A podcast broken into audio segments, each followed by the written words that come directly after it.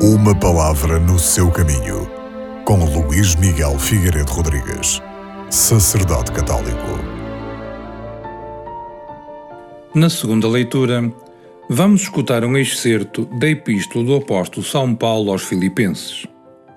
Aí tinha-se levantado um problema para aquela comunidade.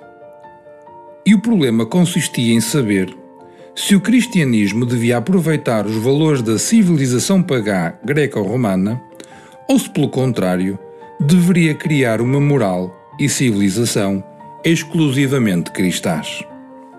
A resposta é clara.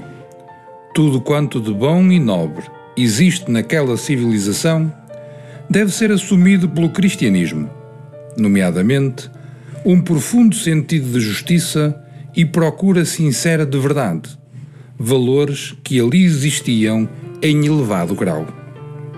Como no tempo de Paulo, a Igreja hoje deve estar atenta aos valores desenvolvidos em ideologias não cristãs. E o Concílio Vaticano II ensina-nos que, para cumprir tal missão, a Igreja tem o dever de prescrutar incessantemente os sinais dos tempos e de os interpretar à luz do Evangelho de tal modo que possa responder, de um modo adequado a cada geração, às perenes interrogações de todas as pessoas sobre o sentido da vida presente e futura e sobre a sua relação recíproca.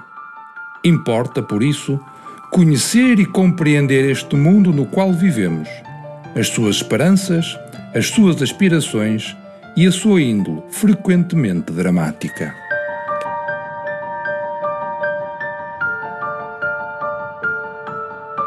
Uma palavra no seu caminho.